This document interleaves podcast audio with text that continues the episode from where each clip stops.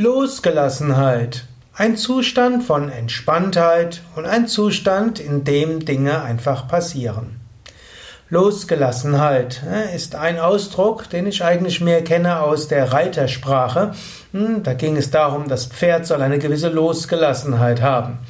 Wenn der Reiter hm, freundlich genug mit dem Pferd umgeht, wenn er außerdem so sitzt auf dem Pferd, dass das Pferd nicht behindert ist und dann kann das Pferd eine gewisse Losgelassenheit haben. Wenn das Pferd eine gewisse Losgelassenheit hat, dann geht es freudig und dann geht es leicht und dann geht es graziöser.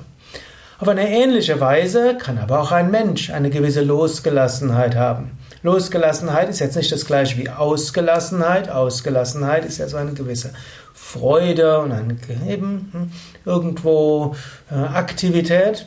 Losgelassenheit ist irgendwo eine Entspannung und die Verspannungen verschwinden und dann kann man Losgelassenheit haben.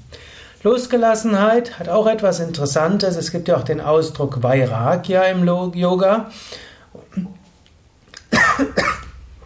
Und Losgelassenheit würde heißen, dass man loslässt. Wenn man loslassen kann, Vairagya, alle Verhaftungen, Raga heißt ja auch Verhaftung, heißt auch Wunsch, heißt auch Gier, aber Raga heißt auch Verhaftung. Wenn man Verhaftungen loslässt und in einen Zustand der Losgelassenheit kommt, dann ist es eine Freude.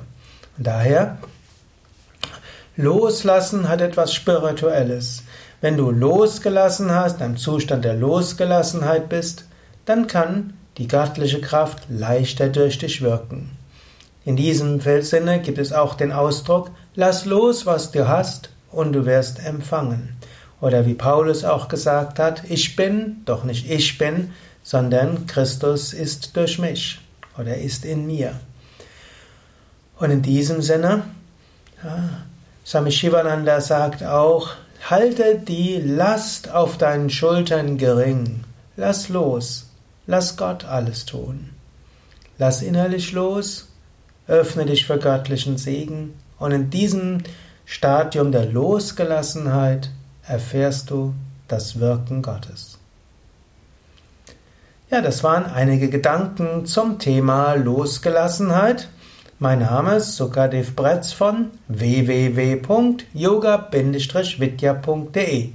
Dies ist eine Ausgabe des äh, Yoga Vidya Lexikons der Tugenden und geistigen Eigenschaften. Ich bin jetzt gerade hm, ziemlich zum Ende des, der zweiten Serie von Tugenden. Nicht unbedingt heißt das, dass das als letztes gepostet wird, als letztes veröffentlicht wird, denn da gibt es dann nochmal andere, die das dann auf YouTube hochladen oder auch als Podcast veröffentlichen. Jedenfalls, äh, nach vielen Videos äh, komme ich auch in einen gewissen Zustand der Losgelassenheit.